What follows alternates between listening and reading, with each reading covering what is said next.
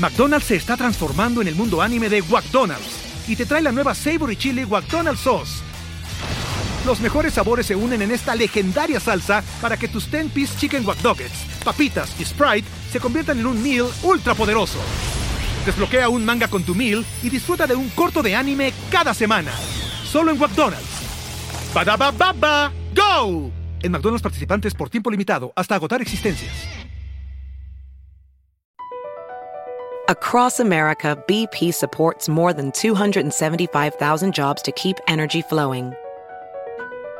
Jobs like building grid-scale solar energy in Ohio and producing gas with fewer operational emissions in Texas. It's and, not or. See what doing both means for energy nationwide at bp.com slash investing in America. Hoy, ¿qué crees tú que sería el éxito? Lana no es. Te garantizo que más ceros o menos ceros no es éxito. Eh, creo que éxito es a qué nivel o a quién alcanzaste a llevar contigo en el camino. O sea, esa habilidad de haber tenido la opción de haber llevado en el crecimiento a, la cantidad de número de personas, que puede ser tu mismo equipo de trabajo, eh, puede ser tu familia, que, que se permite ese, crecimiento en cosas buenas. Creo que por ahí va, o, quiero pensar que lo que estoy trabajando, lo que estoy viendo en el futuro, tiene que ver más como hacia las personas. Creo que por ahí, en mi caso, me estoy empezando a orientar eh, y tratar de verlo lo menos eh, material posible y lo más, eh, en el sentido más trascendental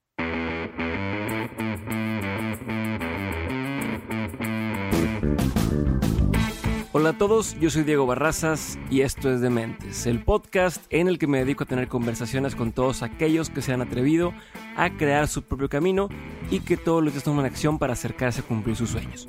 Todo esto lo hago con la intención de desmenuzar sus experiencias, entender su forma de pensar y tratar de encontrar entre su historia los aprendizajes, las herramientas y la inspiración que necesitas tú para tomar decisiones y dar el siguiente paso hacia adelante.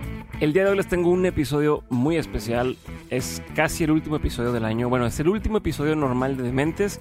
Este jueves tenemos un episodio más de On School y luego probablemente hay un, un minisodio más, pero son todos y empezamos hasta el siguiente año. Así que digamos que este es el cierre de la temporada de este año y es un episodio muy especial porque me acompaña un buen amigo que estuvo en el episodio número 9 de Dementes hace ya varios años, en abril 3 del 2017 cuando apenas estábamos tratando de aprender qué estábamos haciendo y no sabíamos ni por dónde íbamos, ¿no? Entonces, es un episodio especial. Hoy me acompaña Gustavo Huerta y les platico un poquito más de él. Gustavo Huerta es emprendedor e inversionista, es fundador y CEO de Blue Box Ventures, la red de incubadoras aceleradoras de corporate venturing más grandes en América Latina. Junto con grandes empresas líderes en el mundo, ha logrado incubar, acelerar y co-invertir en más de 200 compañías. Es cofundador y managing partner en InnovaCamp Ventures, un fondo de venture capital especializado en agronegocios y alimentos, donde cuenta con socios de la talla de Fosir y la Banca de Desarrollo en México. Y por si fuera poco, en el 2016 fue considerado como uno de los 50 emprendedores más importantes de México, según la revista de negocios Mundo Ejecutivo, y una de las 30 promesas de negocios del 2017 para la revista Forms de Latinoamérica.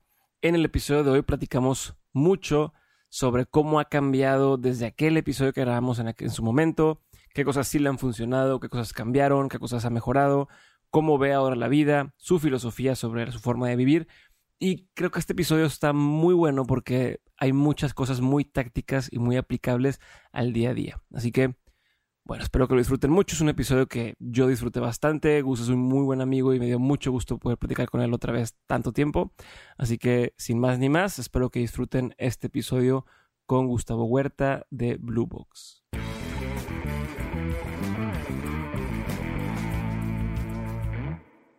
Gustavo, bienvenido. Gracias por estar conmigo otra vez en Dementes. Hace dos, en 2017, noviembre creo que fue, no, abril. Abril de 2017 estuviste conmigo ya en un episodio muy breve. Estábamos en, un evento y te robé unos segundos para estar ahí en una salita de juntas.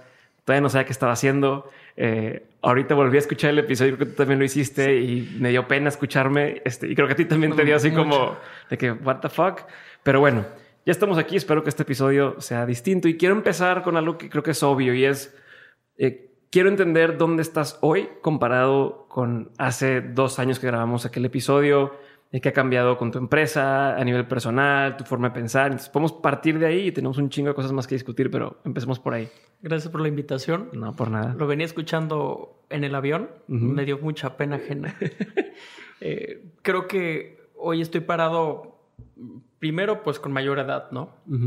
Dos, bajo la responsabilidad. ¿Cuántos años tienes hoy? 38. 38. Y estoy bajo otra responsabilidad. Cuando la primera vez que participé en Dementes traía el chip de establecer bien el modelo de negocio, la rentabilidad.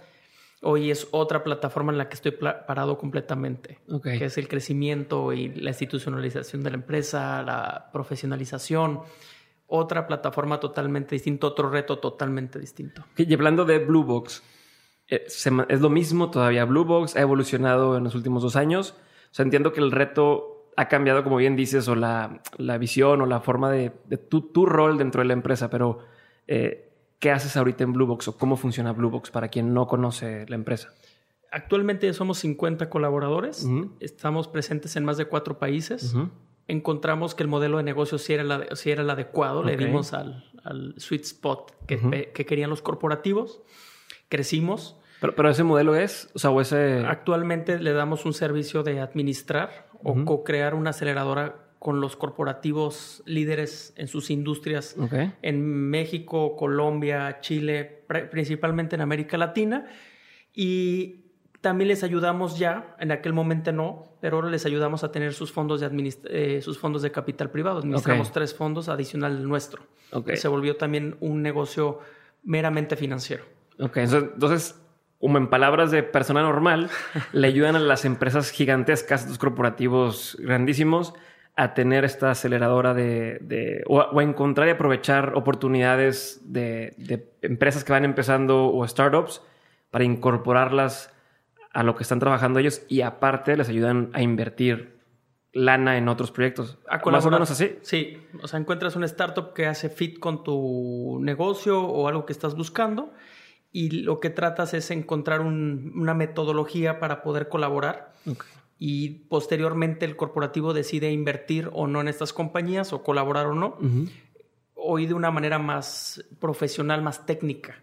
Y ya con otro, otro tipo de emprendedores versus hace un par de años. ¿Y qué, qué, cambió? O sea, ¿qué cambió en, en tu... Digo, entiendo que ya son 50 personas, dices, están en todos estos países de Latinoamérica. Me imagino que tienen más o mejores proyectos o, empresas, pero ¿qué viste tú que ha cambiado en este tiempo? ¿O, qué se puede decir, dijiste, vamos a, reforzar en esto, o enfocarnos más en esto? Primero ya, cuando empezamos estábamos en el rush de, de, cuando todos los querían, toda la gente quería ser emprendedora, ¿no? Este, Estaba el tren del mame a todo lo que da. Pero a tope. Hoy, si lo revisas, no es algo sumamente eh, cool, ¿no? Como que no es, no es una buena etapa para emprender. Ok. Entonces, si lo quieres ver de esa perspectiva, bajó un poco la euforia por querer hablar sobre emprendimiento. Evidentemente eso tiene que ver con las políticas públicas. De nuestro lado teníamos varios retos. Sabíamos que un cambio de gobierno como el que actualmente existe nos iba a exigir eh, de alguna manera cambiarnos geográficamente. Nos ponía en reto porque nos da incertidumbre en políticas públicas. Eh, teníamos el reto de crecer con los clientes, de la mano de los clientes, es decir, los que nos han hecho crecer son los propios clientes que tienen presencia en tres o cuatro países o incluso a nivel global. Trabajamos de las tres empresas globales en México, trabajamos con dos de ellas que son globales y estas dos empresas nos han llevado a diferentes países. Y la aventura, pues ahí se pone, imagínatelo en todos los idiomas, en todas las culturas, en toda su esplendor, ¿no? no y las leyes incluso, todo. Fiscales, todo se vuelve un reto cuando te subes a, esa parte de querer ser internacional y no únicamente local. Y ahí es donde creo que tuvo ese cambio de chip la compañía. Al principio suena sexy.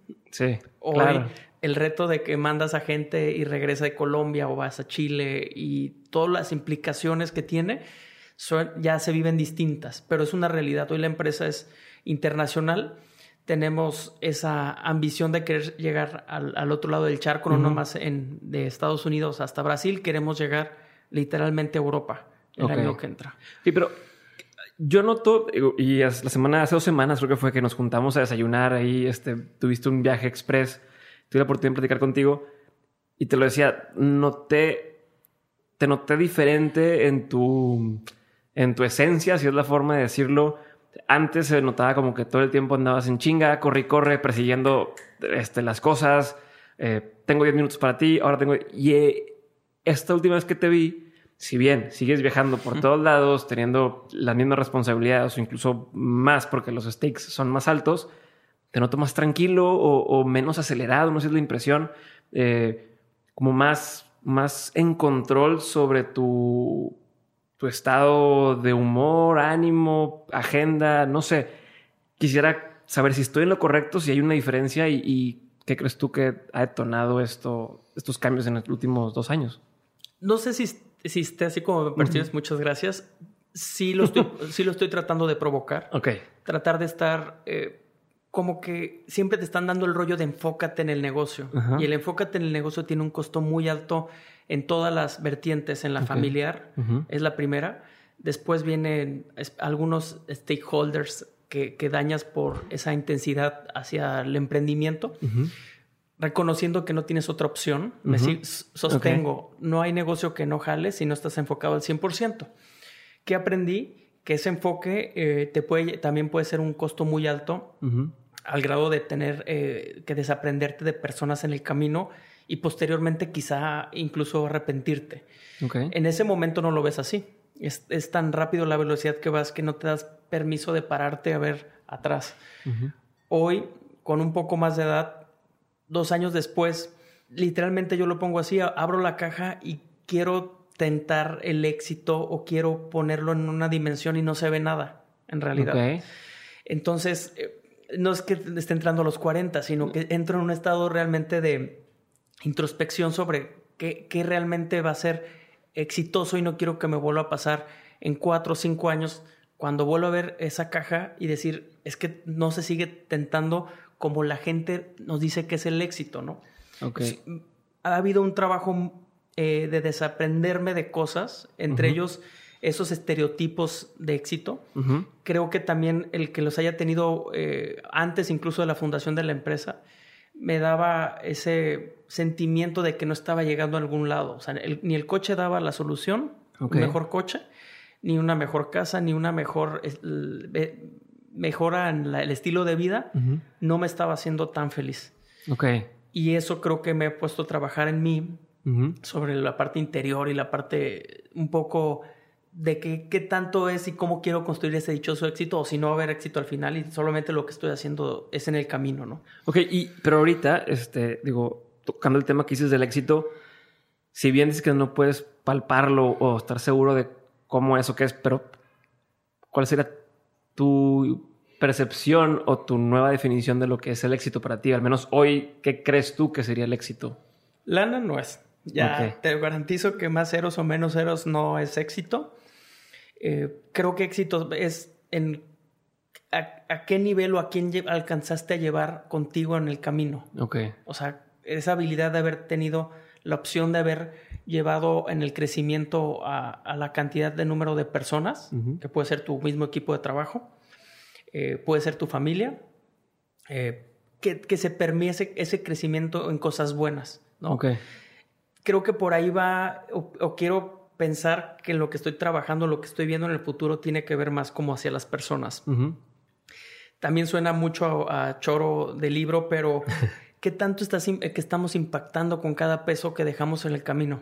O sea, si realmente son empresas que valen la pena que, existan, si vale la pena financiar a personas que realmente lo merecen o solamente son los doers que te van a entregar un modelo de negocio tal cual que te va a hacer ganar dinero, o, tienes que invertir en personas que realmente sí tienen un, una cosa para cambiar las cosas, aunque, y, ojo, puede no funcionar, pero creo que por ahí, en mi caso, me estoy empezando a orientar. Sí. Eh, y tratar de verlo lo menos eh, material posible y lo más, eh, en el sentido más trascendental posible. Justo la palabra que estaba pensando, como lo que me escribes un poco más de trascendencia, ¿no? De no nada más transaccional y decir, ok, este empresa en la que vamos a invertir genera lana, sino tiene un impacto positivo en el medio ambiente o en su entorno, en el contexto.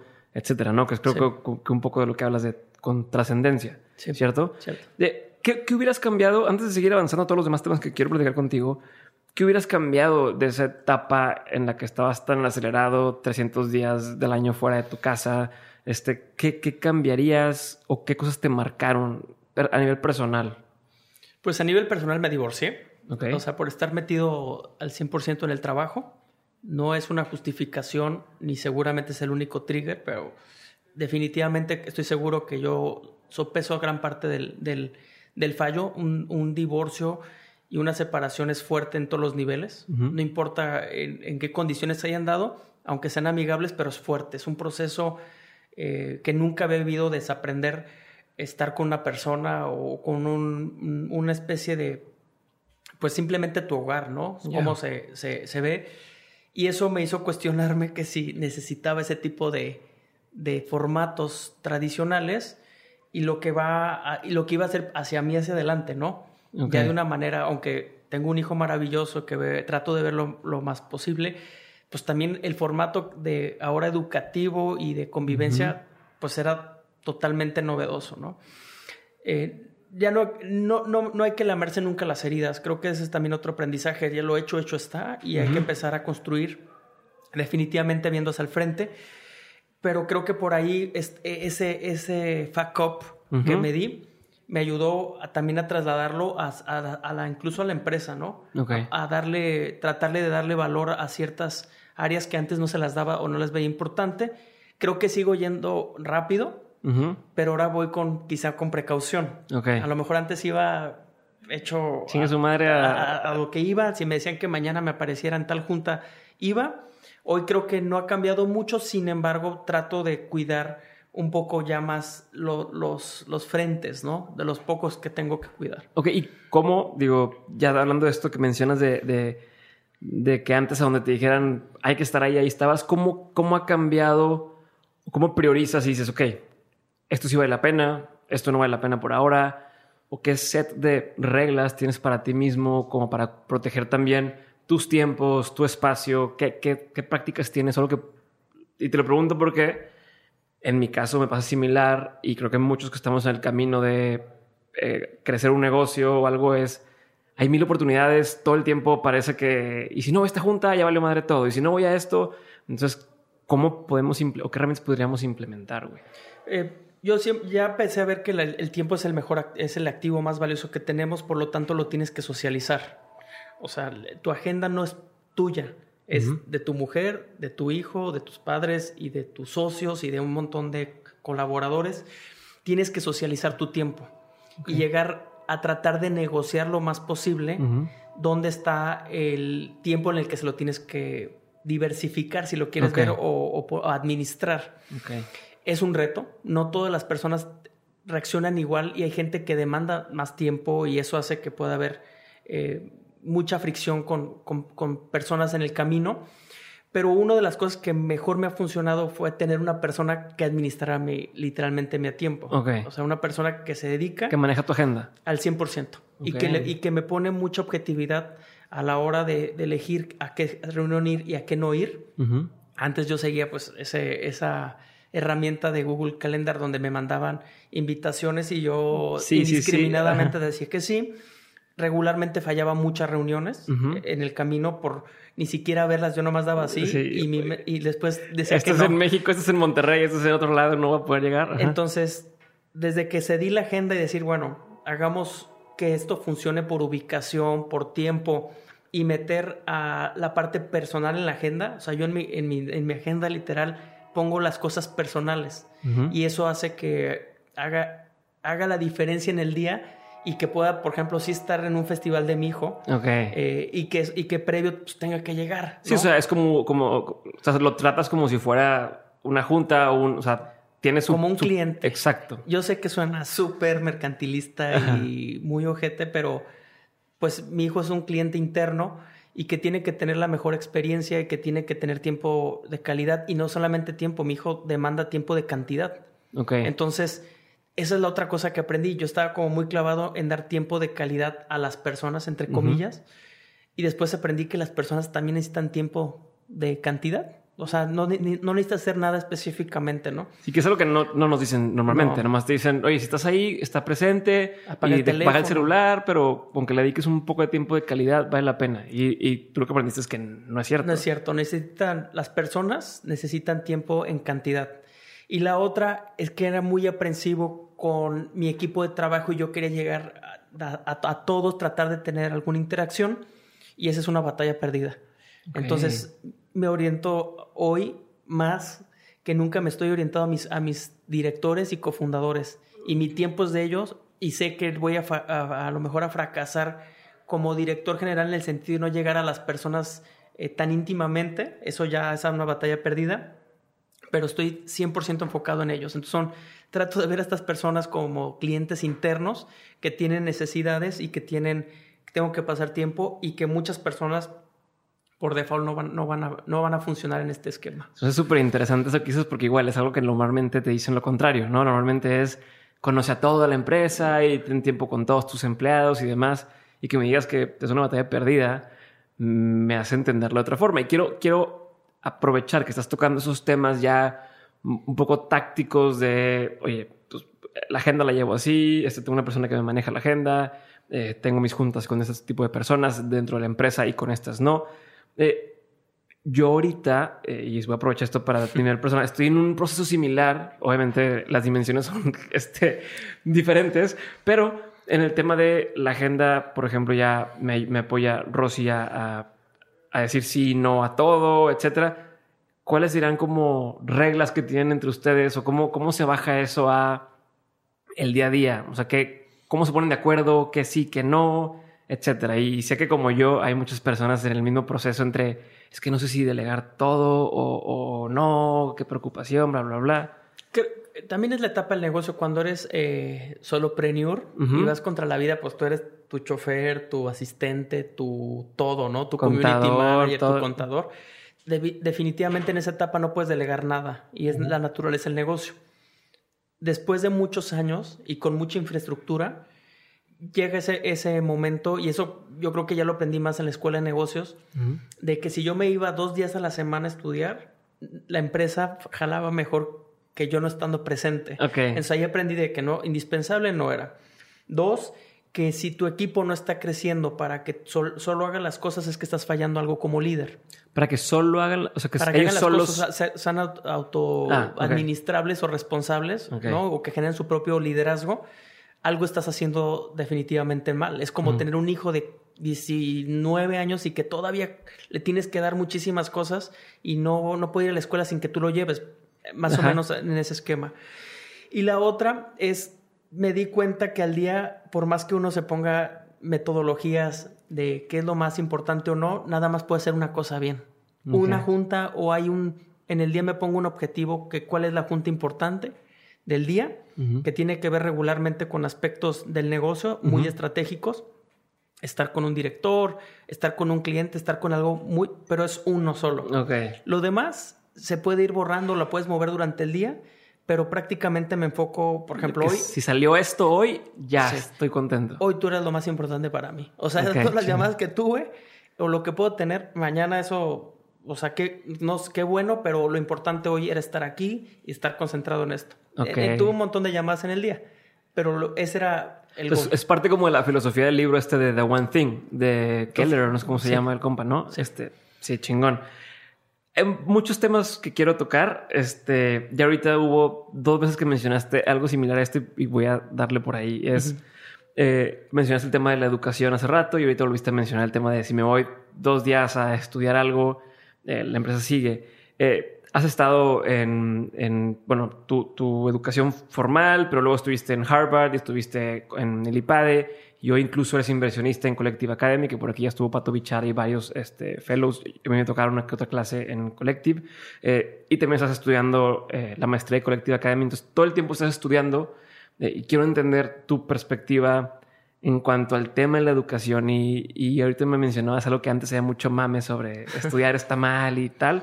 ¿Qué, qué, qué opinas? Yo, yo, yo, siempre fui el, el, típico contrapronóstico, ¿no? O sea, yo creo que hoy si mis papás escuchan esta, este podcast se van a dar cuenta, se van a reír y van a decir que es cierto, pero no tenía muchas expectativas la gente con respecto a mí. con el pedo eh, académico. O sea, en ¿Era realidad. burro? Burro. O, o eso, o sea, como ir- irresponsable o... Yo creo que peor, era, era como irrelevante. Ok. O sea, mm, o sea, realmente era como distraído, Ajá. ¿no? Así me, así me observaron todas las personas, distraído, poco interesados en los temas académicos, leía prácticamente nada, eh, iba ahí por la vida con mucha energía, pero con poco sustento a lo mejor, ¿no? Después cuando eh, no todos los negocios que tuve fueron exitosos, pero Blue Box me dio la oportunidad pues de ir creciendo y de empezar a, cuestionarme si lo que les estaba diciendo a las personas o si el rumbo que le quería dar a la empresa junto con mis socios era el correcto, terminas en la, en la, en la hipótesis de decir a lo mejor sí necesito ir a la escuela, aprender algunas cosas básicas. ¿Cuál? Ese es el gran reto. McDonald's se está transformando en el mundo anime de McDonald's y te trae la nueva Savory Chili McDonald's Sauce. Los mejores sabores se unen en esta legendaria salsa para que tus 10-piece chicken wack Nuggets, papitas y Sprite se conviertan en un meal ultra poderoso. Desbloquea un manga con tu meal y disfruta de un corto de anime cada semana. Solo en McDonald's. Badaba baba, go! En McDonald's participantes por tiempo limitado hasta agotar existencias. Across America, BP supports more than 275,000 jobs to keep energy flowing. Jobs like building grid scale solar energy in Ohio and producing gas with fewer operational emissions in Texas. It's and, not or. See what doing both means for energy nationwide at bp.com slash investing in America. Cuál, cuál es la escuela o el método que te funciona a ti. Yo descubrí que el método del caso, que es un método igual que Collective, es socrático, 100%. Tú te cuestionas y, y cuestionas a las personas que están enfrente. Nunca, nu- yo no, nunca había tenido así un, un método de enseñanza. Después con, con muchos mentores Ujú. que he tenido, les cuestionaba si valía la pena dedicar uno año y medio de mi vida en eso, o un año estudiando y perdiendo en teoría el tiempo de ir y Ajá. venir. Y, y todos, la- y todos me dijeron que sí, ¿no? Me, Ok. me decían sí, pero con la condición de que sea en un lugar chingón. Ok. O sea, si vas a ir a hacer esta escuela patito o este eh, o un MBA ahí todo cucho en una mejor olvídalo, no va por ahí Ok. también mis socios, o sea, era, vas a hacer algo donde realmente vayas a explotar Ujú. tu cerebro y no en un lugar ahí donde nada más vas a pasar el tiempo y nos vas a regresar con un, Un papel. título. Un papel, exacto. Entonces decidí entrar al IPADE con muchas expectativas porque pues es una institución eh, muy específica con un con un este emblema Sí, que un pesa, renombre, un renombre, ¿no? Eh, y, y- mucha historia detrás y un legado y saber si eran ahí el tipo de directores con los que quería tratar, no, definitivamente fue de las mejores cosas que me han pasado en la vida. Ok. El hecho de que la gente que estaba ahí no supiera lo que me dedicaba, me dio todo una, un- una experiencia cultural, porque uno va a veces a los MBA queriendo como tratar con las mismas personas que están pensando en lo mismo. Sí. Acá me tocaba con una persona que era director de una telco, me tocaba con una persona que era directora de, de la Comisión Federal de Electricidad y luego me tocaba con una persona que, que dirigía un pozo petrolero. Entonces era tan rico el conocimiento. Y, y, y diferente, o sea, pero y, vi- y vidas distintas, edades distintas y tracks distintos que me hizo pues aprender a una velocidad, ¿no? Eh, distinta y con un, con un método que me gustó mucho y que me funcionó. A raíz de eso también el pararme todos los días en, la, en el aula cuando iba, pues era tratarles de aportar a, a- a estas personas. Eran 83 CEOs con los que estaba estudiando este programa. Entonces, imagínate el reto para un burrazo Claro. como tu servilleta. ¿Qué les aporto a estos? Está el síndrome del impostor a todo lo Sí. que da, ¿no? Estás en tu, en, tu, en tu universo, tú eres el chingón y o vas y te codeas con la gente que ya te reconoce o te ubica en los más eventos y cosas y ahora llegas a un lugar donde eres nadie, entre comillas, y es de que, ¿qué haces? Entonces, eh, trata, empecé a leer más, a preparar bien los casos, a tratar de, de aportar que se notara. O sea, sí había como un espíritu, porque te digo, cuando eres el burro toda tu vida, o vales madre toda tu vida, y de repente te ponen ahí, pues tienes las ganas de decir, bueno, hoy la voy a tratar de, hacer. de ahí se abre la oportunidad de, hacer lo de, lo de Boston, lo de estar en Harvard. Y después de eso voló mi mente, ¿no? Si, si yo con mis posibilidades en contra logré estar ahí, lo que pueden hacer mis socios y mis asociados es exponencial, ¿no? Que, tienen todos los skills que yo no tengo y que, que, eventualmente se los podemos dar. Y ahí creo que a, raíz de eso vino ese desbloqueo de decir, bueno, pues también puedo estar en Colombia, y también puedo estar en Chile y también puedo mañana llegar. Creo que eso sí es lo que me dio, pero haberlo formalizado, porque pude haber tomado el curso en línea, en línea nada más. y vale madre. ¿no? Vale, vale totalmente madre. La experiencia es bien rica cuando estás ahí junto con la gente. Como, ¿Qué tanto tiene que ver la comunidad? O sea, si tuvieras que así poner porcentajes entre el contenido per se a el tema de la colaboración con las demás personas, como cuál sería la ponderación entre qué tiene más impacto. Pues yo creo que es, es Pareto, ¿no? 100% es el 20% de, la, de lo que gastas en, socializar es al final del día lo más valioso. Entre los profesores, alumnos, las mismas amenidades que a veces la gente no disfruta. Eh, muchos se burlaban de mí porque cuando estaba en Estados Unidos, literal, iba a sacarle jugo hasta la, a la cancha de squash. ¿no? Ok, o ibas a todo. Yo, me sentía como de 18, ¿no? Súper eh, de college. Ok, ok. Pero en verdad, como no había carecido de ese tipo de, herramientas y ese tipo de experiencias, para mí pues fue regresar a una etapa que, o es más, vivir una etapa que no viví. Entonces, sí es fundamental la calidad, creo que, y de ahí lo voy a ligar con Collective. Hoy en día se puede, todo el contenido, literalmente te lo puedes recetar gratis. 100% gratis, las clases de los profesores las puedes ver en línea, las puedes conseguir. Pero la, comunidad, como tú dices, es 100%, el, del 100% es el 20 y el 20% es lo más importante. Okay. Y la comunidad hace que, que suba el nivel, ¿no? No, en verdad yo leo un caso, hoy soy profesor invitado al IPADE, leo un caso que voy a exponer y yo solo no valen, mm, o sea, no, tiene ningún valor. Tiene valor cuando llego al aula y lo empieza, me lo empiezan a discutir o lo discuto con el, con, con el equipo, etcétera. Creo que ahí es donde tiene todo el valor y de ahí nace la necesidad, creo que de nuevos modelos educativos que per, se puede ser, por ejemplo, este, Collective. Ok, y, con Collective y demás, ¿hacia dónde vas, ves que va el tema de la educación? Porque si bien como dices, el IPAD de Harvard te dejaron mucho, eh, ¿por qué pudiste haber dicho, bueno, ya, ya aprendí, va y lo que sigue, pero ahora como inversionista y demás, como que te, noto muy, la palabra en inglés es invested o, muy clavado en el tema de la educación. ¿Por qué? Antes de que conociera a, Pato, eh, estábamos invirtiendo en una universidad física, ¿no? Queriendo nosotros poner el mindset de Blue Box, el founder mentality, llevarlo al aula de clase, a una preparatoria y una universidad. Hicimos un JV.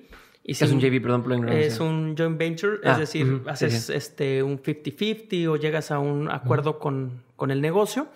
Nosotros estábamos tratando de todo lo que estábamos aprendiendo después de 400 empresas que habían pasado por nosotros, tratarlos de llevar al aula desde la preparatoria. Y y oh sorpresa que no funciona así.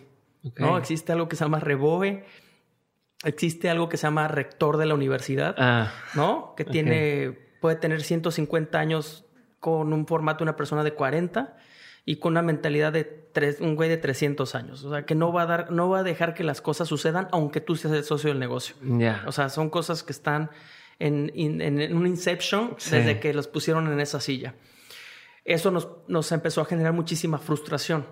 ¿no? También otro, que las personas, desgraciadamente, que están estudiando la universidad, no importa de cuál, eh, no le están metiendo la batería, eran como yo, más, les vale madre.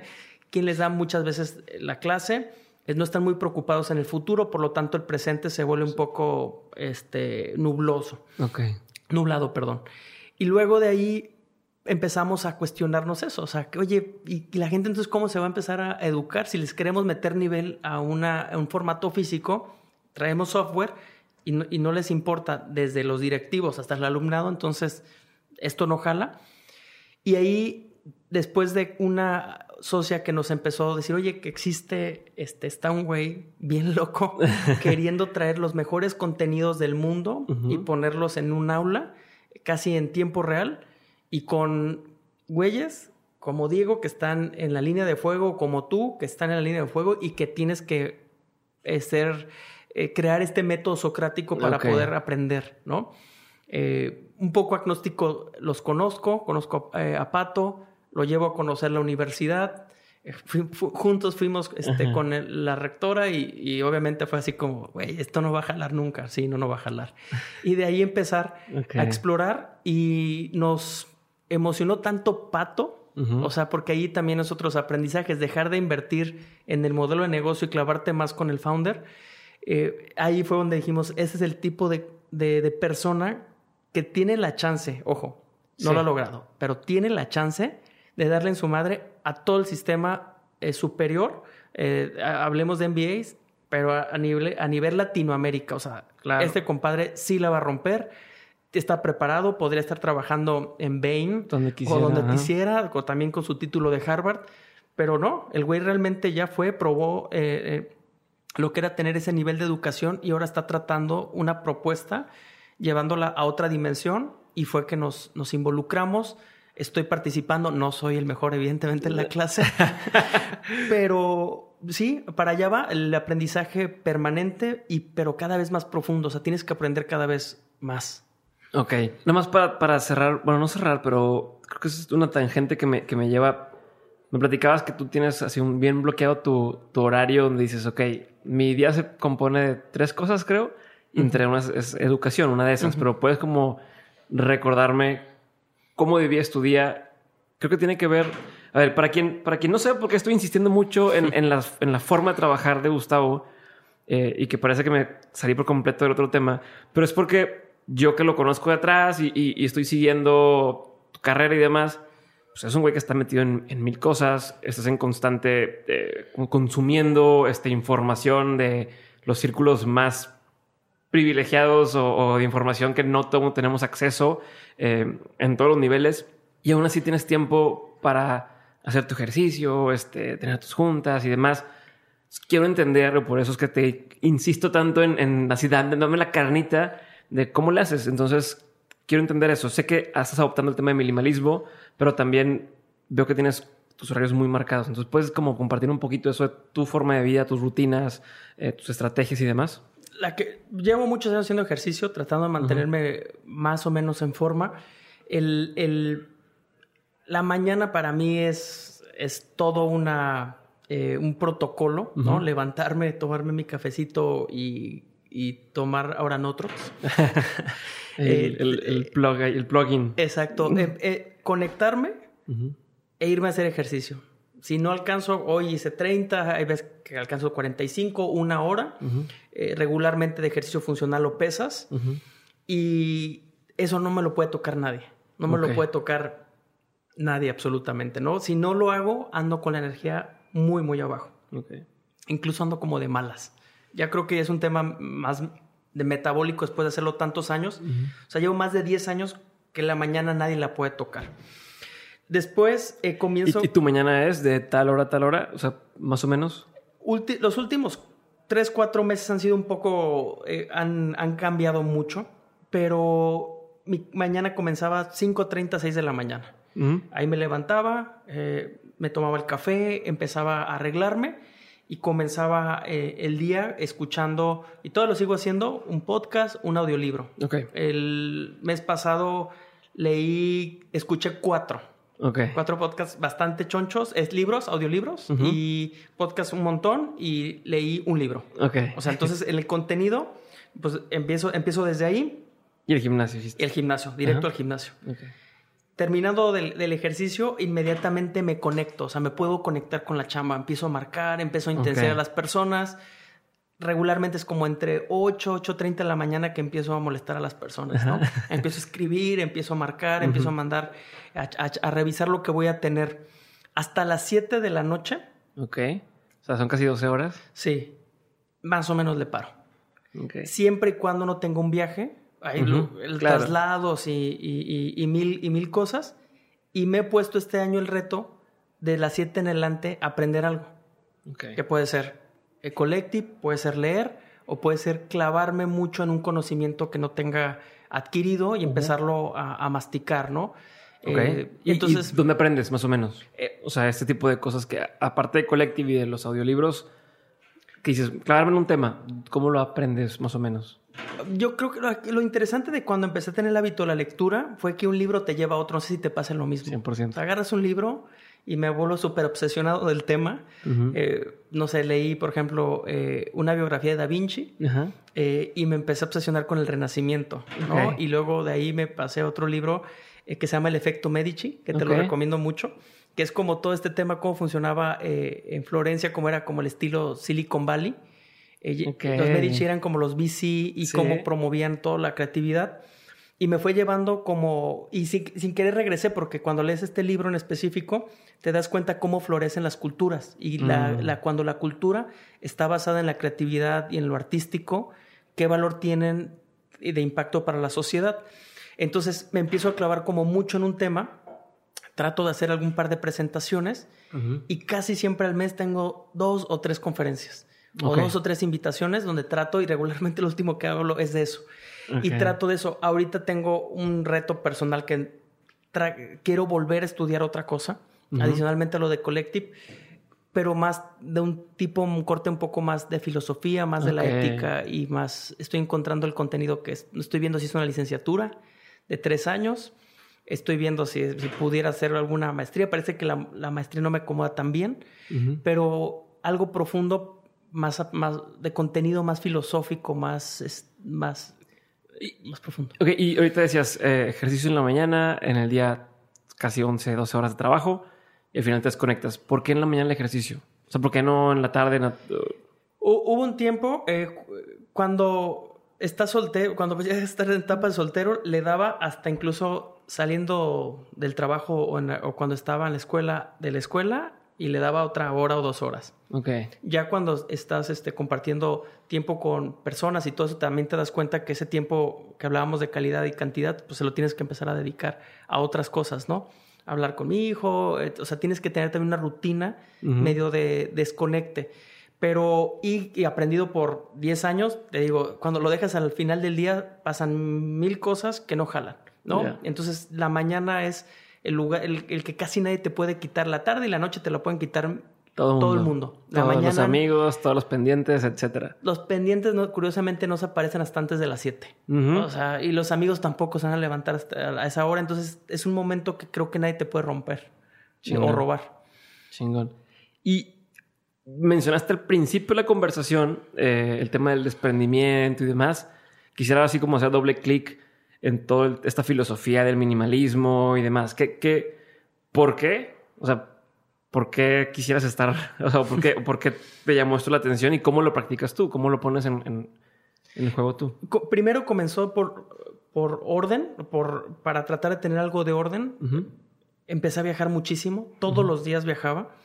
Entonces, si no tenía ordenado mis cosas, y empezando por la ropa, podía viajar sin pantalones, sin un saco, sin una camisa. Entonces era un reverendo desmadre. Entonces primero fue por sobrevivencia, el hecho de tener el orden. Es más, me acuerdo que ya vez que grabamos el episodio, tenías un vuelo y creo que te quedaste sin tarjeta de crédito o una cosa así. ¿Te acuerdas que no te la traía la tarjeta de crédito y no pudiste comprar el vuelo? Y, iba, y al día siguiente iba a Argentina, a Buenos Aires. Sí, y ah, que habías perdido un vuelo y no podías comprar porque no tenías tarjeta de crédito, se te quedó en Morelia, no sé dónde. Olvidé la tarjeta, entonces empecé a trabajar mucho con el orden, pero me di cuenta que, la, que tenía tantas cosas que, que custodiar o mm. cuidar que entre más tenía menos orden podía tener. Ok. Es comencé con este rollo primero, pues empezarte a vestirte como Steve Jobs, ¿no? descubres que vestirte así es lo más sencillo, que a todo el mundo le vale madre. Nadie sabe que la misma camisa. Nadie sabe que la camisa o si tienes 10 o 20 y prácticamente hoy nunca he recibido eh, nunca me han dejado que, oye, no puedes entrar a la junta, eh, salvo una vez aquí en Monterrey hace poco, pero fue, fui avisado de que me fuera de traje, ¿no? Con un corporativo aquí en Monterrey.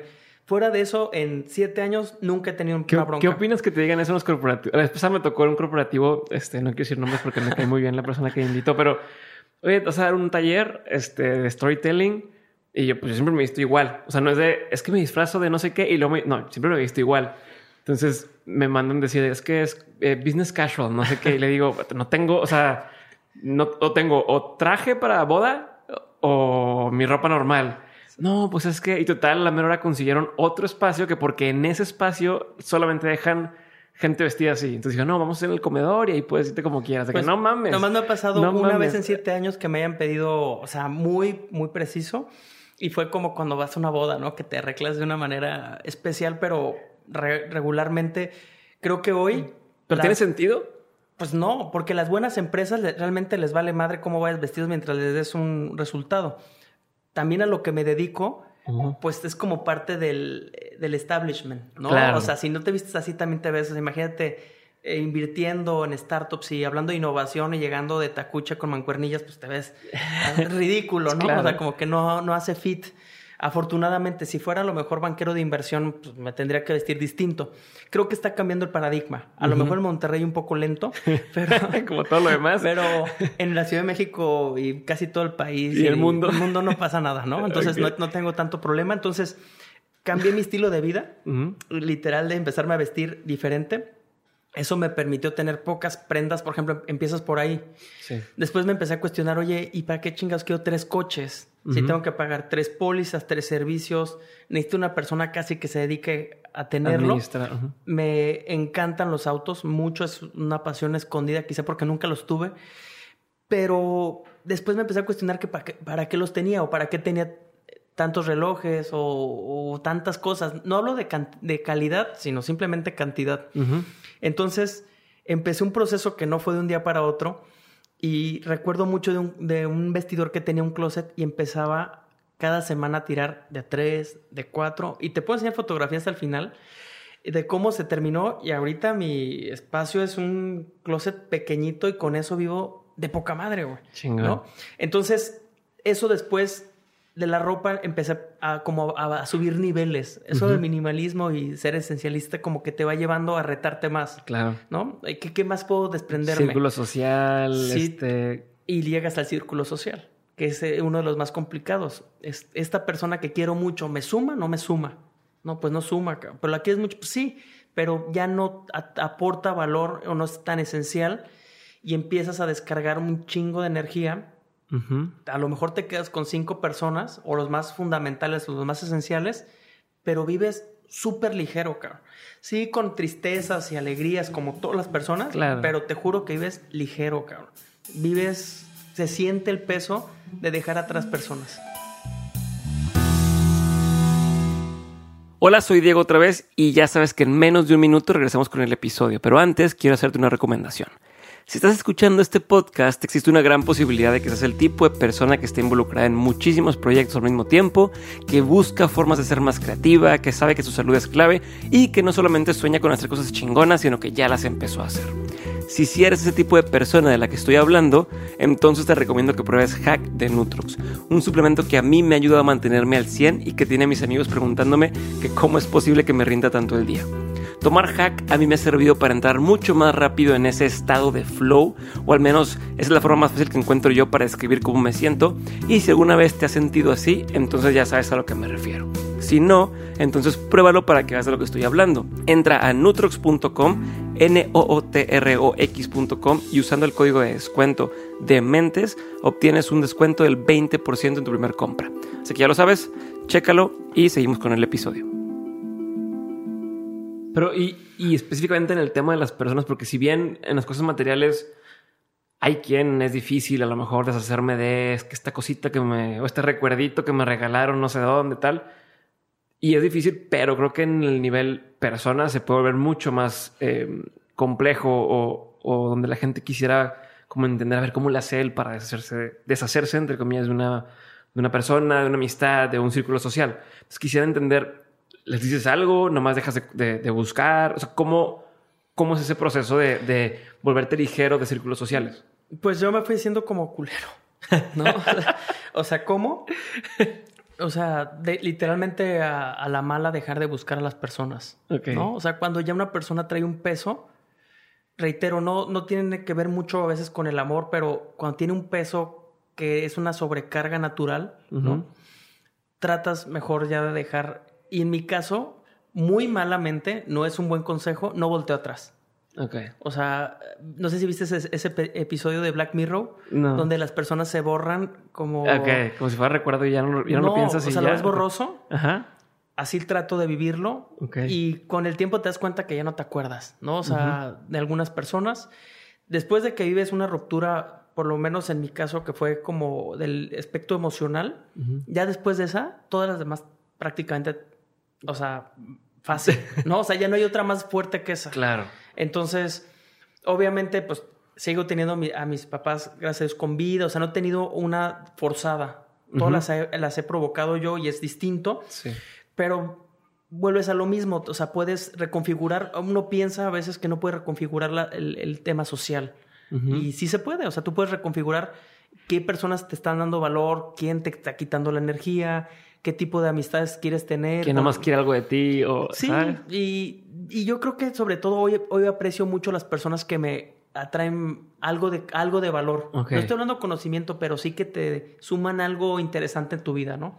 Ya. Y tengo la fortuna de tratar con mucha gente fregona, directivos, no que sean mis amigos, pero los escuchas y los ves Ujú. y después por inercia quieres estar tratando permanentemente con ese tipo Ya. de personas, ¿no? Ok. Y es que no te iba a preguntar de eso mismo. ¿Cuánto tiempo le dedicas? O sea, ¿cómo, si puedes decir, cómo, em, cómo, cómo, cómo mantienes estas amistades? O sea, si ya dijiste, ok, no necesito más gente, tengo estos cinco amigos que son mis super compas o, me llevo bien con estas personas y demás, ¿cómo mantienes ese, ese círculo social si es que se hace, si es que es, mantenerlo o si simplemente ahí está y, y atente o qué, qué procede, ¿no? En, en mi caso, pues es más sencillo porque mis mejores amigos son mis socios hoy. Ok. Al principio no eran mis amigos, eran mis socios y dos, dos güeyes que nos- yo los estaba tratando de conocer y ellos de, de conocerme a mí. Hoy sí los considero, los considero una parte esencial en mi vida y tengo la fortuna de tratar mucho con ellos, ves a verlos semanas con semanas. Eh, cuando estás en una relación sentimental, pues bueno, pasa a un, un- a un, a un punto importante de dedicar el tiempo también, eh, la diferencia de, de tiempo y evidentemente a mi hijo. Creo que después de, de esas personas ya no tengo tantos amigos. Tengo conocidos y trato Claro. de... En la empresa evidentemente hay gente con la que tienes eh, cariño, pero ya no más allá. En mi caso me es difícil ahora tratar de regresar a unir algunos puntos. Eh, Hablas con amigos y la fiesta de la generación y... Pero ya no es como antes. En mi caso trato de, de ir muy enfocado a lo que te decía, el servicio al cliente. Ajá. Los tengo bien claritos y voy, voy rápido. También creo que es la personalidad. Hay gente que no podría vivir sin un chingo de amigos. ¿no? Claro, no, y, y- y que hay, hay quien el tema de la soledad lo ve como algo mal. O sea, como el, el siempre tienen que estar con alguien o siempre Sí. quieren estar conviviendo con gente y hay quien disfrutamos a veces no tener tanta gente con la cual no sé, que es una palabra pues, ser muy fea, este, decir lidiar, pero no, o sea, no, no lidiar, sino pues es que quieras que no, cada amistad eh, implica tiempo, Sí. este, energía, trabajo, este, compromisos, sentimientos y, y como bien lo dices, es más ligero, es más ligero el, el no tener esos compromisos, ¿no? Sí.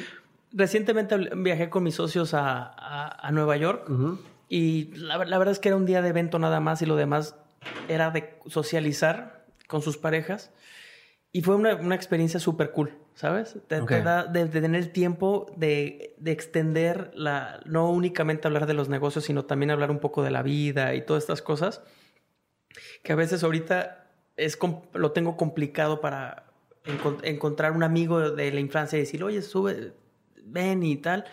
En mi caso se ha vuelto así, ¿no? Seguramente el- la vida te va dando más tiempo y, y tendrás más tiempo para amigos. Hoy, hoy quiero, quiero vivirlo un poco muy íntimo, muy, muy corto. Chingón.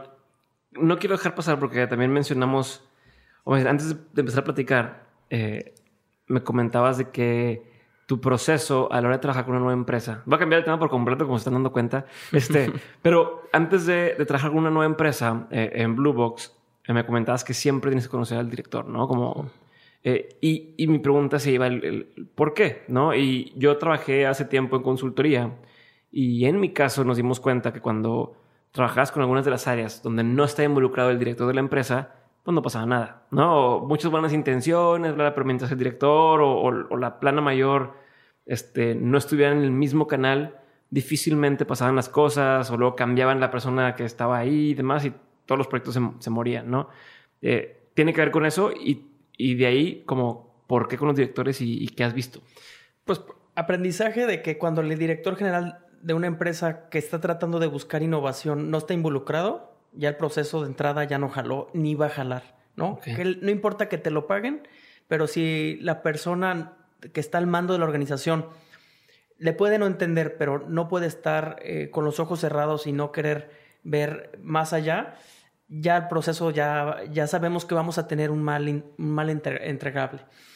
Eh, pero curiosamente la empresa entre más grande y más sofisticada es, con la que trabajamos, el director general está súper onboarding. Ok. Entonces, eso te puede dar como una métrica de, que si vale la pena dedicarle tiempo o no a X organización. Y también ves los resultados de las organizaciones per se cuando son públicas o privadas. Ves cómo cuando está el, entre más lejano están los directivos, los resultados a la hora de innovarse son muy vagos. Y cuando el los directivos, el top management, está arriba, ves los resultados y las empresas en las que, en las que se convierten. Y como tenemos de referencia al, al, distribuidor, de, al exhibidor más grande del mundo, ¿no? De los más grandes del mundo del cine. Y ves a su top management a onboarding y luego te llega una empresa de otras características donde el director general ni sabes quién es o ni, se, ni se involucra. Ni... Entonces tú le puedes explicar, oye, pero el director de una empresa global está involucrado a estos niveles. ¿Por qué la tuya que quizá eh, aspira a ser así? ¿Por qué tu top management está totalmente alejado o nada más la ves con un área o con un gerente, ¿no? Y ahí están las respuestas a, por qué las empresas, por ejemplo, en México no innovan. Y está, tiene que ver mucho por la concepción del directivo de no involucrarse en eso que están... 100%. Y ponen, ah, pues hicimos un encargado de innovación. El, gerente de innovación, gerente de innovación y, ya.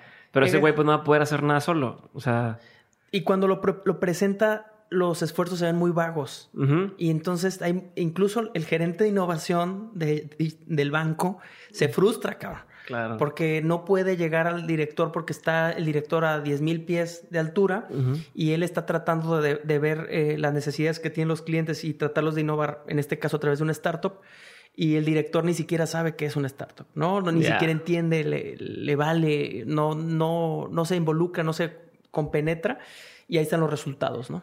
Hace rato me, me comentabas que le haces dos preguntas a todos los directores. ¿Cuáles son y por qué preguntas eso, güey?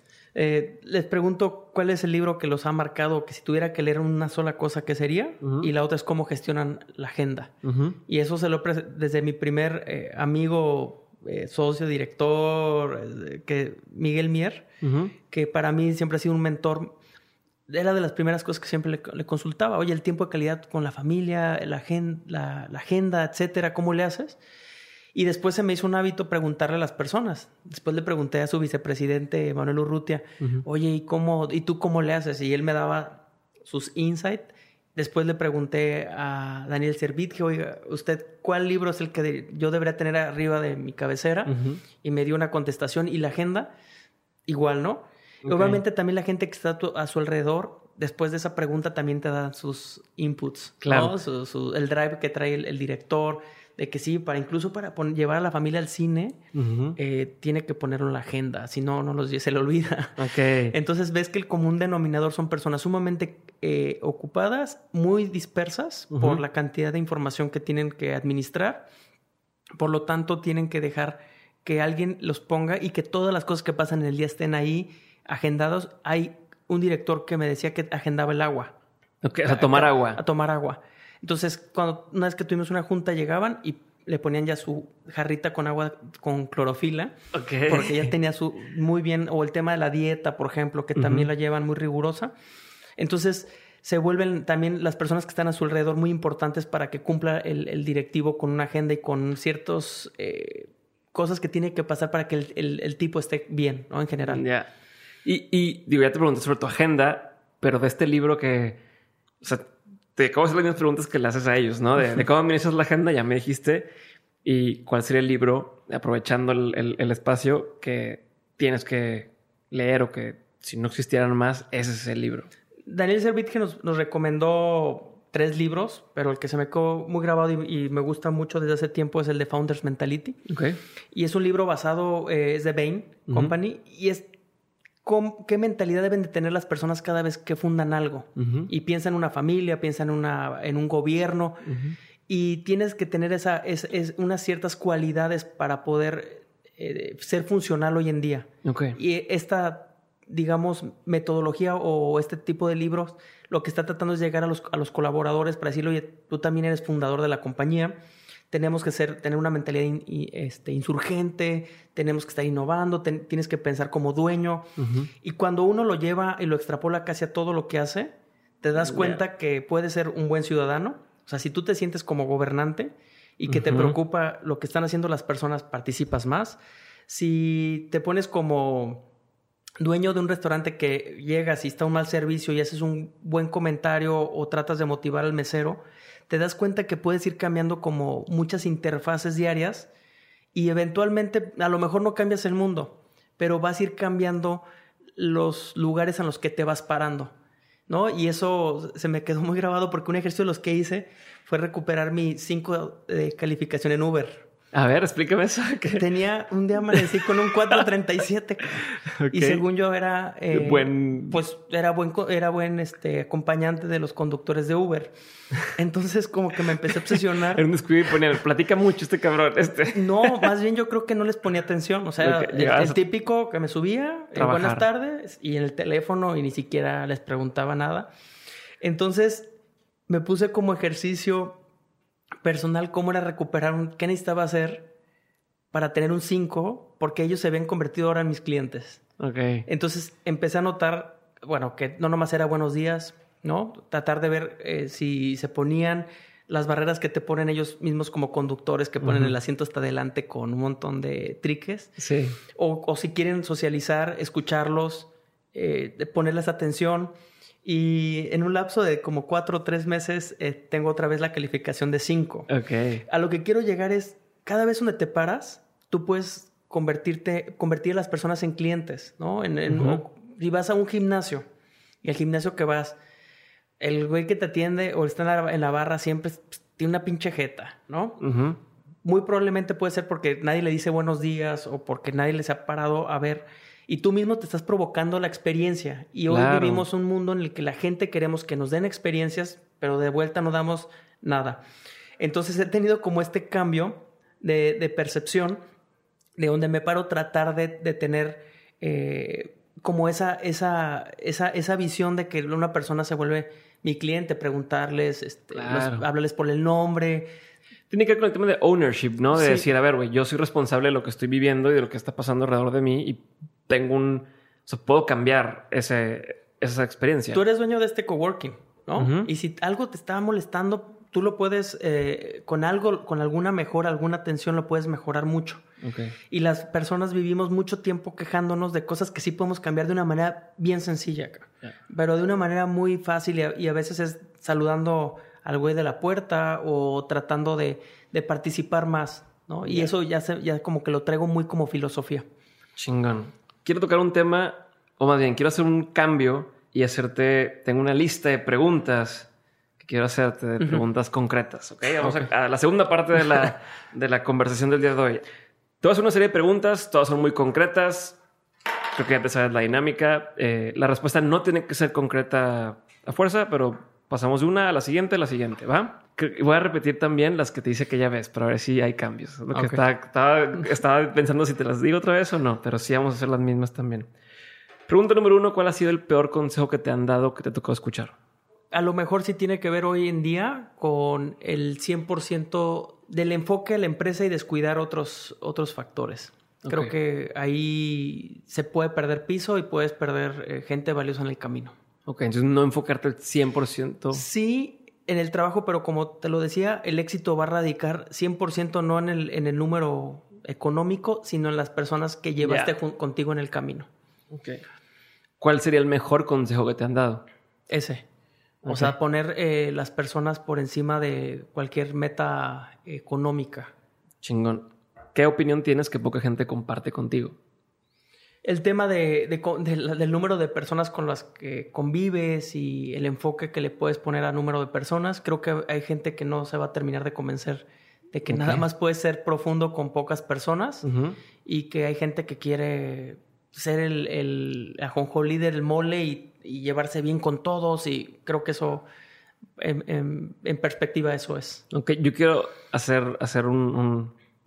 hay otra cosa que, que la vez pasada platicamos que me imagino que, que poca gente comparte contigo o igual y poca gente ha pensado y quiero que me hables de eso también, estoy haciendo trampa aquí, pero eh, el tema del poder que existe en una persona o en un grupo pequeño de personas para generar un malestar o un cambio gigantesco en todo un gobierno y demás. ¿Te acuerdas de, de, qué platicamos? Sí. Eh, ¿Puedes como profundizar en ese tema? Hay un libro que leí hace años que se llama eh, El fin del poder. Ajá.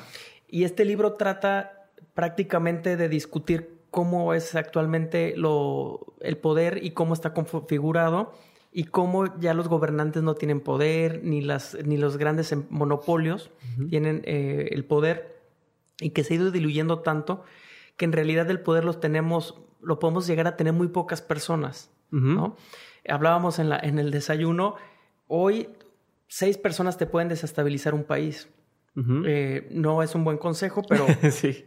pero si lo pones, claramente es, si alguien, se pueden organizar seis personas sin mayor, eh, digamos, tecnología y pueden desestabilizar un país poniendo una bomba, haciendo un atentado.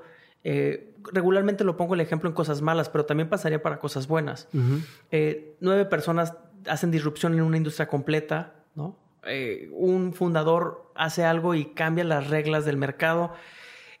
E, e, es, eso lo que hoy es lo que trata y en ese TED que, que en el que participé hablaba, o sea, una persona a veces entre más pequeño eres más poderoso, entre menos te veas, más invisible, puedes llegar a tener mayor eh, poder en muchas esferas. habla de los negocios, te, puedo hablar también de, tu familia. A veces el más pequeño es el que puede llegar a tener mayor poder. Entonces, ahí creo que hay un área, un área de oportunidad para las personas que nos sentimos a veces invisibles y no, no nos damos cuenta que tenemos un poder eh, ese poder ser invisible nos, puede ah, dar muchísimas eh, capacidades. Acabo de regresar de Santiago de Chile y te das cuenta que Latinoamérica vive una crisis y no se necesita gran cosa para poder cambiar un país. Necesitas simplemente algo de inteligencia, un poquito de gracia y, tres, cuatro personas que, estén igual de locos que tú para cambiar el status quo de un país completo. Entonces, eso, de eso trata un poco eh, esta hipótesis, ¿no? Del poder de los pequeños, que lo llamo yo. Ok, sí, y, digo, y un, un, ejemplo así muy tangible que yo después de, lo que me platicabas o que ya me quedé pensando, y, es algo muy tonto, pero a la vez muy cierto, y, me hubiera encantado entender esto desde antes, por ejemplo, los estudiantes, ¿no? Eh, siempre estás con que, oye, quiero conocer a, a tal empresario, o quisiera conocer a tal artista y demás, pero solo soy un estudiante. Cuando sales de, estudiar, te das cuenta que si siendo estudiante te hubieras acercado como estudiante a cualquiera de esas empresas y les dices, oye, para un proyecto escolar queremos hacer tal, o para un evento escolar, tus posibilidades de tener acceso a personal son muchísimo mayores a cuando ya eres un profesionista porque ya, ah, bueno, te voy a cobrar tanto o te voy a hacer tal, ¿sabes? Cambia por completo, pero no lo vemos porque nos sentimos, como bien dices, soy invisible, soy pequeño, pero en ese momento ese es un poder gigantesco y, y es cuando te das cuenta de eso, puta, pudieras cambiar mil cosas, ¿no? Entonces... Sí, totalmente. Y hoy te digo, por ejemplo, lo que tú estás haciendo es increíble. ¿Cuántas personas escuchas? Pero no hay, hay una métrica que nunca vas a poder tener y es qué tanto le cambiaste la vida a la persona con una frase. Ok. O con algo que escuchó de los 100 episodios que llevas. A lo mejor uno en específico, súper random, a la persona le hizo un inception que le cambió la vida por completo, O le permitió una idea, o le dio algo que lo motivó, o simple y sencillamente dejó de hacer algo que estaba haciendo mal. Entonces es tan, es tan poderoso a veces el, cuando lo ves en perspectiva, el caso del estudiante, pues es eso, ¿no? O sea, si, alguien viniera hoy a plantearnos algo, seguramente sería más fácil que incluso un, emprendedor de, de, pie. Pero no, no nos damos cuenta y lo vamos, vamos perdiendo esa como sensibilidad pero sí es muy recomendable recuperarla. Hoy en un mundo donde todos estamos tan dispersos y tan, este, enfocados en, mil, en mil cosas, ese es un poder que uno, uno puede tener de ir en la vida sin, sin que la gente los note y haciendo un impacto muy alto. Chingón. ¿Qué es algo que la gente no sabe de ti y que si supiera le sorprendería? La otra vez no me acuerdo muy bien qué contesté, pero hoy que le tengo, me he hecho un poco más eh, espiritual, quizá en el aspecto, incluso en un plano un poquito religioso. Okay. Eh, eso que le llamamos los católicos temor de Dios. Quizá tiene que ver por la edad en la que está mi hijo y, que no quiero que le pase nada. Recientemente se cayó y se fracturó el brazo y me dio mucho miedo. Claro. Entonces... Eh, ya lo entiendo, antes no lo entendía eso. no lo entendía. Entonces, porque gracias a Dios había, eh, era muy, siempre ha sido muy sano. Y, es, y me pasó en un momento en que no estaba ni su mamá ni estaba yo. Entonces, y yo estaba, eh, su mamá estaba en el extranjero y yo estaba a cuatro horas de vuelo. Cuando venía en el avión, recuerdo que tenía años, años, pero sin rezar, realmente o sea, genuinamente decir, o sea, que tratar de que estuviera todo bien. Y, se, y, pues y, también después de que pasó y todo salió bien, pues digo, güey, qué mamada que al final sí regresas como a alguna base religiosa sin querer, o sea, de manera intuitiva lo traes en tu ser, de tratar de pedir un poder especial a alguien. Ajá. ¿no? Este, a un Dios o a un ser extraordinario o a alguien arriba de ti para que te ayude en algo que tú no puedes, no está en tus manos controlar. Claro. Es a raíz de ahí como que he regresado un poco a, con esa noción, porque en verdad la tenía muy abandonada, de no únicamente ser como espiritual, pero sino también sentir el, el, un poco de poder más allá del que tú tienes, que te lo tiene que brindar algo o alguien, ¿no? Entonces, eso creo que es lo que alguien diría que de mí que podría pensar que soy cero, este, que soy agnóstico. Ok, te tengo que preguntar esto en esta ocasión y es, con todo esto del minimalismo y demás, ¿qué sería la mejor compra que has hecho con 100 dólares o menos? Y la segunda pregunta que tiene que ver con esta es, ¿cuál es tu posesión física, material, así que más te gusta hoy en día? Que más así que no mames, es que esto que tengo me hace feliz. La, más, los, los chinos que hoy, los pantalones que hoy utilizo eh, son de una marca que se llama Niclo. Ah, Entonces son cómodos, eh, los puedes lavar literalmente en el hotel, tienen bolsitas inteligentes por todos lados. Eh, entonces nada más tengo cuatro, cuatro pantalones. La gente no podría darse cuenta que uso los mismos pantalones, bueno, obviamente porque son más cortos, pero son lo más cómodo que puedes comprar. Entonces creo que eso es de las... Y lo otro yo creo que sigue siendo el, el teléfono. O sea, el teléfono pues sigue siendo la oficina, sigue siendo el que guarda los mejores momentos, las notas. Eh, sin duda no puedo, que no podría vivir sin el teléfono, no por las redes sociales, ¿sabes? O sea, por la información que puedo administrar. Ok. ¿Qué es algo en lo que piensas mucho recientemente? O sea, que te da mucha curiosidad hoy en día. Un poco por qué las personas eh, están, van, por qué están caminando. O sea, van en la vida pero no hay nada, no hay un, un challenge o no están caminando por se levantan por levantarse. Como inercia, dices. Sí. O sea, me, me, llama la atención. O sea, a lo mejor en lo que nos dedicamos tú y yo, pues tú tratas con gente súper chingona que tiene un propósito de vida y hoy te trato a ti y dices, lo que está diciendo Diego está chingón. Pero si lo volteas en la calle, va gente que se levanta y se duerme sin cuestionarse absolutamente nada. ¿No? O hoy me tocó un Uber que haciéndole plática me decía que había perdido su trabajo de cajero de banco. Entonces le dije, no, compadre, o sea, creo que has ganado un mejor trabajo porque el cajero de banco pues no jala, ¿no? y le preguntaba cuánto te pagan en el banco, no voy a decir el nombre del banco, pero nueve mil pesos al mes. Y renuncié porque no me alcanzaba, no porque me quería salir del banco por las prestaciones y todo este rollo. Entonces, y le, le, pregunté, oye, ¿y después de Uber qué sigue? ¿No? O sea, ¿cuál es? Sí, o sea, ¿cuál es tu plan? ¿A dónde vas con Exactamente, O, o, qué te mueve, qué te motiva para levantarte todos los días a jalar y, y, todo eso. No, y mi hija, y, y, luego después de tu hija. Entonces, como que me he empezado a cuestionar por qué las personas están haciendo, van a la uni y van por ir, eh, están pensando hasta el fin de semana. Eh, hay todavía gente que piensa que se va a hacer putrimillonaria de alguna manera providencial ¿no? Sí, sí, sí. O sea, yo hablo con muchos jóvenes y es como, este, quiero ser billonario, quiero, pero ¿cómo? O sea, ¿traes algún plan o traes, traes una receta secreta que no conozca? Entonces he empezado como a observar esa, esos comportamientos y es un poco por lo que hoy en día la filosofía me llama mucho la atención. ¿Tienes algún ejemplo de algo que empezó mal y terminó bien? Creo que Blue Box es un ejemplo de algo que, que empezó mal y que terminó bien. Empecé con los socios incorrectos. Okay. O sea, no eran los, los, Cuando lo empecé a socializar el proyecto, traté de configurar un pool de socios que no fueron los indicados.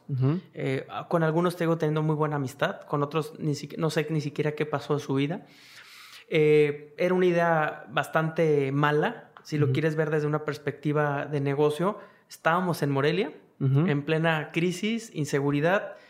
Eh, de, por sí el negocio de ayudar a emprendedores no es tan negocio, ¿no? Entonces es una idea muy mala si lo quieres ver así. Ayudar a otros güeyes a que pongan su negocio. Hoy, eh, y tomo lo que decía en una plática recientemente Berto Taracena, ser emprendedor es, ser como esquizofrénico. Porque ves lo que se está eh, por venir en el 2020, el, la actual eh, política que tenemos. No voy a hablar de un gobierno, hablo de la carencia de liderazgo. Ves a la gente cada vez más agresiva, con una... todo en contra y los emprendedores son como esquizofrénicos, viven como dos mundos donde no pasarían estas cosas. Entonces, por ahí es donde creo que, creo que fue una mala idea que terminó bien. Eh, y, finalmente estoy muy contento de ver eh, que hayan pasado muchas personas y que hayan o no tenido éxito, hayan tratado de llevarse algo más concreto para mejorar el mundo. ¿Qué es algo eh, que la gente tiende a decir que dices puro bullshit? O sea, algo que así de una frase, algo que escuchas mucho que la gente dice y dices, no mames. Este, finge hasta que lo logres, ¿no? Ya, ajá. No, o sea, sí tiene que haber algo de sustancia, no nomás se trata de fingir, se trata también de irte en el camino preparando y teniendo algo que entregar. Si lo de nosotros realmente fuera eh, una farsa, ya no existiríamos. Cuando tú me entrevistaste, existían veintitantas aceleradoras en México. Hoy no existe. Somos los únicos mexicanos. ¿En serio? O sea, los que se quedaron fueron prácticamente los jugadores del mercado fueron norteamericanos o, que venían de con el branding de un de, una aceleradora eh, norteamericana ¿no? o europea. Entonces, si realmente no entregáramos sustancia, eh, o sea, también nos hubiéramos ido así, nos hubiéramos esfumado este año. ¿Qué tendencia ves el día de hoy que, que crees que valga la pena ponerle un poco de atención? El agua. O sea, creo que todos están preocupados, los corporativos muy grandes y el mundo está muy preocupado por el agua. Creo que cada vez se siente más. Mm, creo que es una buena oportunidad y un área para innovar y para emprender. Y se habla poco, ¿no? Es un tema, como es un commodity eh, y como en México a lo mejor no lo percibimos, pero es un problema que se nos viene muy fuerte. Quizá el otro tendría que ver con las pensiones. O sea, creo que es un problemón, que está, ese sí va a ser un tsunami económico muy fuerte.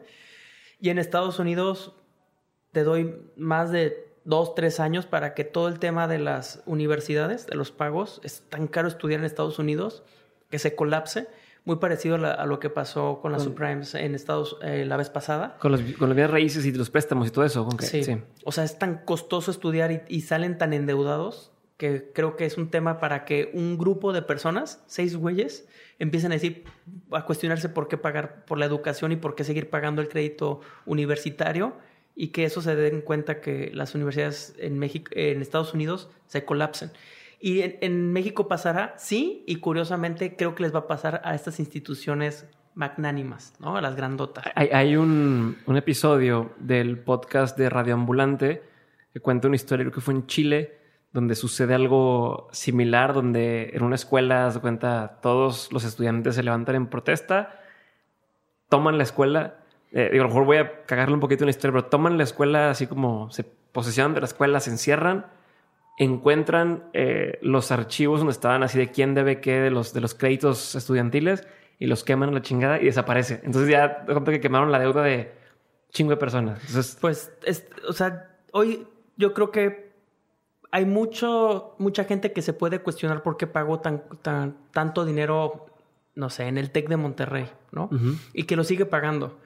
y se podría cuestionar si, si la propuesta de valor se cumplió o no se cumplió. Claro. Entonces, ¿cuántas personas están Sí, estudiando? te gradúas, trabajas para pagar lo que estudiaste y aparte tratar de, tratar de vivir al mismo tiempo y no da. No da, exactamente. Entonces, creo que puede que haya una, un glitch En el sistema educativo premium en México que pudiera tender a que alguien a que pasara eso, a que alguien se empezara a cuestionar por qué es tan, por qué es tan costoso, eh, realmente necesitamos los amenities, eh, el contenido está disponible en línea, eh, el profesor que me está dando emprendimiento nunca ha tenido un pinche negocio. creo que ahí puede haber un colapso si, si no se ponen las, las medidas adecuadas. Cierto. Va a llegar un hacker y va a decir, vamos a borrar toda la Pues chingada. todo, Como ahorita que tienen, que tienen Pemex, todo. creo que hackearon Pemex o no sé qué traen ahí. Este, si tuvieras la posibilidad de saber la verdad absoluta a una pregunta que hicieras, ¿qué preguntarías? Si existe Dios. ¿Qué es algo que la gente tiende a decirte como un cumplido, pero que realmente es como un insulto? Mm, que ando en chinga, Ok. que estoy como acelerado. ¿Qué es algo que tu cerebro tiende a querer hacer por sí solo y tienes que forzarte a no estar haciendo? O sea, como un hábito que tiendes a querer recaer y dices, no, por aquí no. A lo mejor la- el tema de, de ponerme tareas o en la agenda eh, actividades que ya no dan valor y que aún así como que las quiero eh, poner forzoso y ya no, ya no tiene sentido ni para la organización ni para la persona que estoy poniendo la, la reunión, ¿no? Ok. Libro, película, documental, serie, lo que quieras, pieza de información y contenido que haya marcado un antes y un después en tu vida. Y ya me dijiste que ya ves Big Fish, que también es de mis películas favoritas, pero ¿alguna otra? E- Esa, esa marcó en mi vida, digamos, en, en el- la, la ta- en la- lo, lo- creo que lo sigo recomendando a cualquier persona que se sienta asfixiado en su vecindario, ciudad, eh, escuela. Muy probablemente no es porque sea malo, sino porque la pecera le quedó pequeña.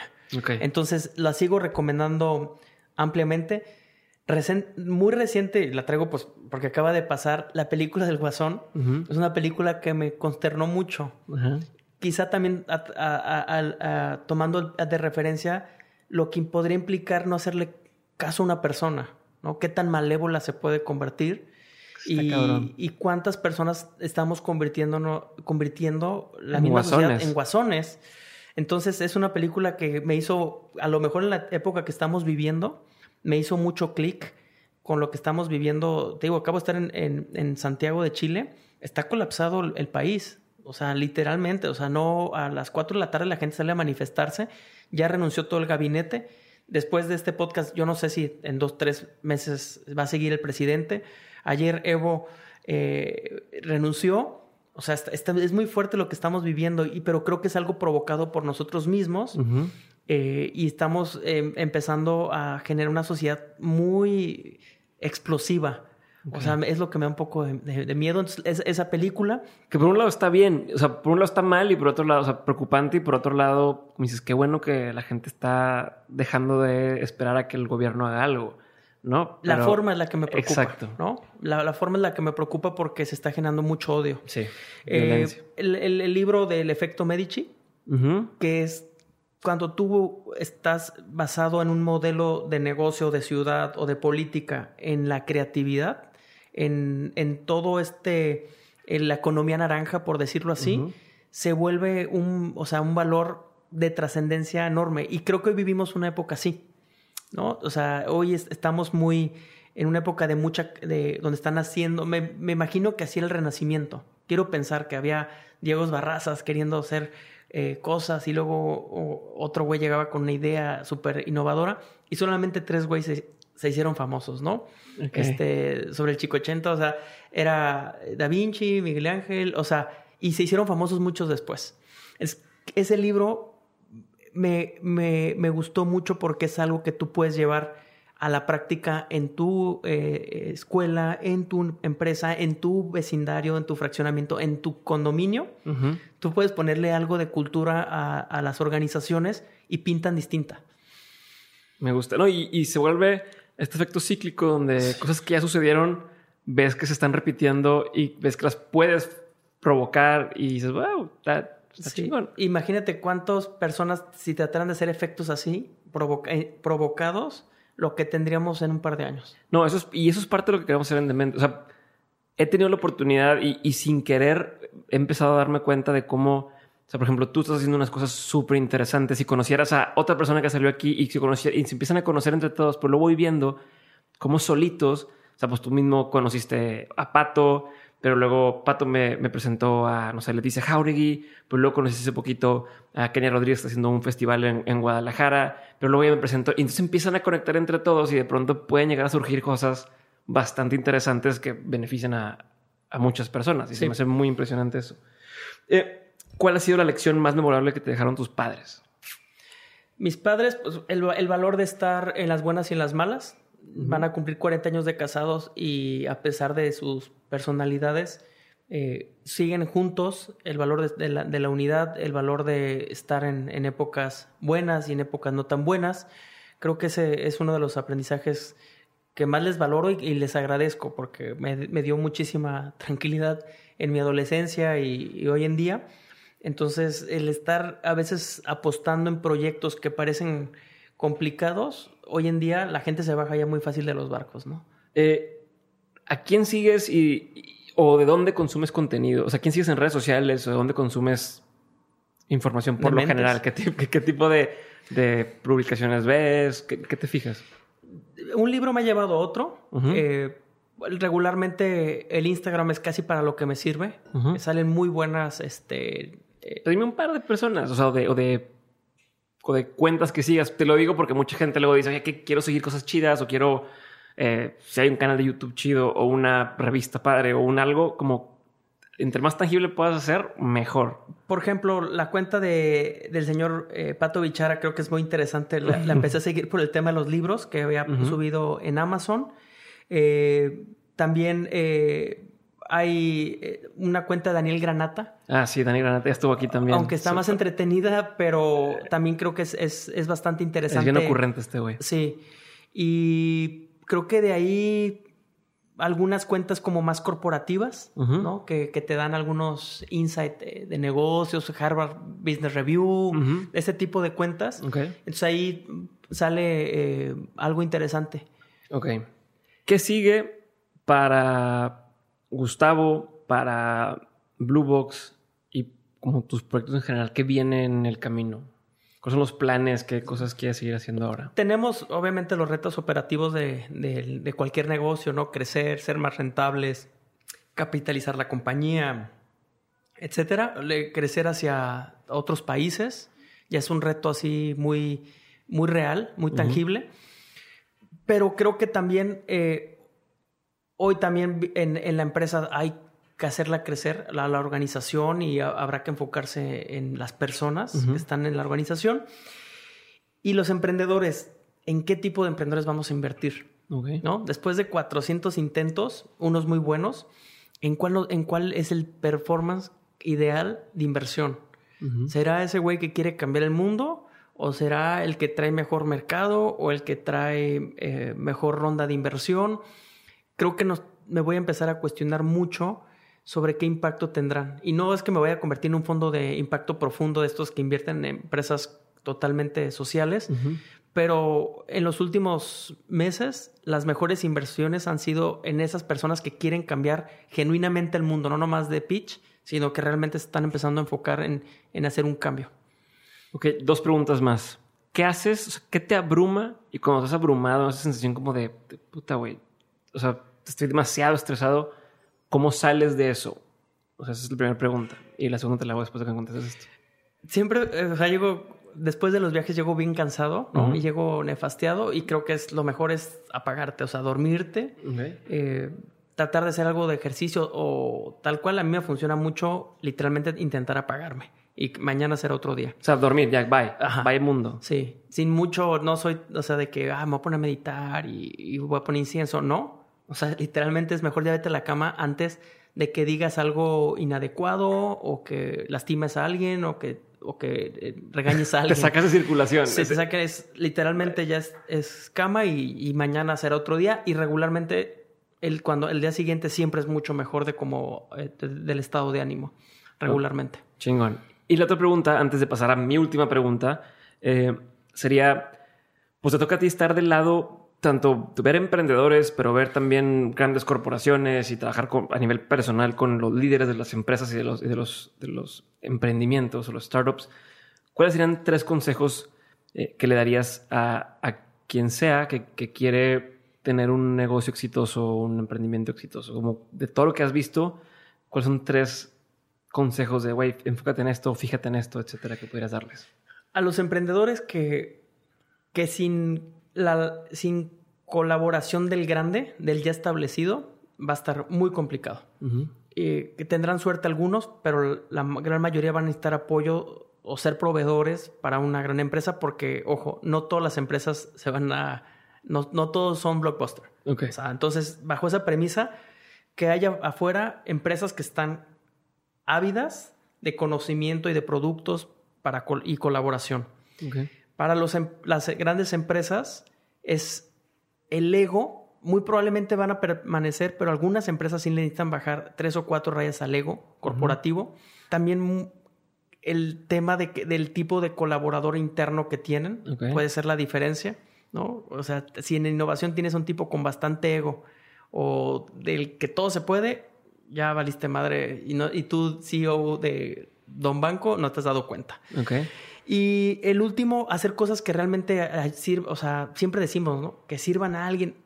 No, realmente que sí nos sirvan porque sí necesitamos ahorita en el mundo cosas que nos sirvan, que nos saquen de donde estamos, que cambien el status quo, que, que nos den agua, que, que mejore la alimentación. O sea, sí necesitamos cosas que realmente sirvan. Después de estos años, Diego, en verdad he visto todos los proyectos y sí se necesitan proyectos que vayan más allá de una fintech o de un wallet o sea, un wallet más en el mundo y explota México, ¿no? O sea, ya, los que están, qué bueno, esa energía que pasa, si ese gran eh, wallet que quieres convertirlo, lo conviertes en algo que necesitan las personas actualmente, creo que puede ser la gran diferencia. Chingón, Gustavo, muchas gracias por tu tiempo. Voy a la última pregunta y, y antes de pasar, nada más quería agradecerte por el tiempo de estar aquí, por todo lo que estás logrando. Este, la gente no sabe, pero ya también aparte me estás eh, dirigiendo con otros posibles invitados. Eh, está chingón lo que haces desde aquella vez que, que pudimos colaborar juntos cuando yo estaba en Nexo Van Regio y fuiste a, los eventos y demás. Eh, creo que haces cosas muy chingonas y te admiro mucho por eso. y eres un, ejemplo de, de cosas que, que, quiero implementar en, en, mi vida y aplicar a, a, mis negocios. Entonces, gracias por, por ese gran ejemplo. Y quiero hacerte la pregunta que le hago a todos mis invitados y sería, de todo lo que has hecho, de todo lo que has aprendido, o más bien, de todo lo que has hecho en tu vida personal, laboral, trabajo, eh, demás, has aprendido cosas, ¿no? Has tenido muchos aprendizajes eh, con tus hijos, con tu hijo, con tu familia. De todos esos aprendizajes, si tuvieras que quedarte con solamente tres aprendizajes que quisieras que nunca se te olviden, siempre tenerlos presentes, ¿qué serían? Family first. Ok. ¿No? La familia siempre primero. Mm, enfócate en las personas que valen la pena, en las que realmente, ese será el segundo consejo, dale valor a las personas, hay un chingo de gente hoy en el día. Y tercera, que el éxito eh, no, es, no está en un formato ni analógico ni tangible, no lo puedes tocar, eso lo vas a tener que inventar tú, porque si no el nivel de frustración va a ser muy alto. Entonces, inventa tu propio éxito, no el que da la red social o el que te platicó un güey, ni mide ni por egométricas. O sea, invéntate un éxito chingón.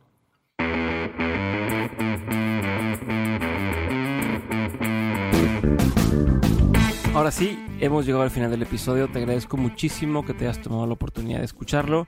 Te agradezco muchísimo que hayas tomado acción la semana pasada y hayas sido de aquellos que probaron Nutrox. Y te agradezco muchísimo que durante todo el año hayas estado aquí conmigo, eh, constante, que me hayas estado compartiendo tus aprendizajes de cada episodio, que me hayas dado recomendaciones, sugerencias, feedback, etc. Este ha sido un año muy importante para nosotros. Hemos crecido muchísimo. Eh, cada vez llegamos a más rincones y esto no se lo debemos a nadie más que a ti. Pronto vendrá un minisodio donde les platicaré un poquito más de lo que hemos aprendido este año y de lo que viene para el siguiente año, pero por ahora solo quiero que sepas que estoy muy agradecido contigo por estar escuchando esto en este momento. Te mando un abrazo grande y nos escuchamos este jueves con un episodio de On School y la siguiente semana con un minisodio. Un abrazo, bye.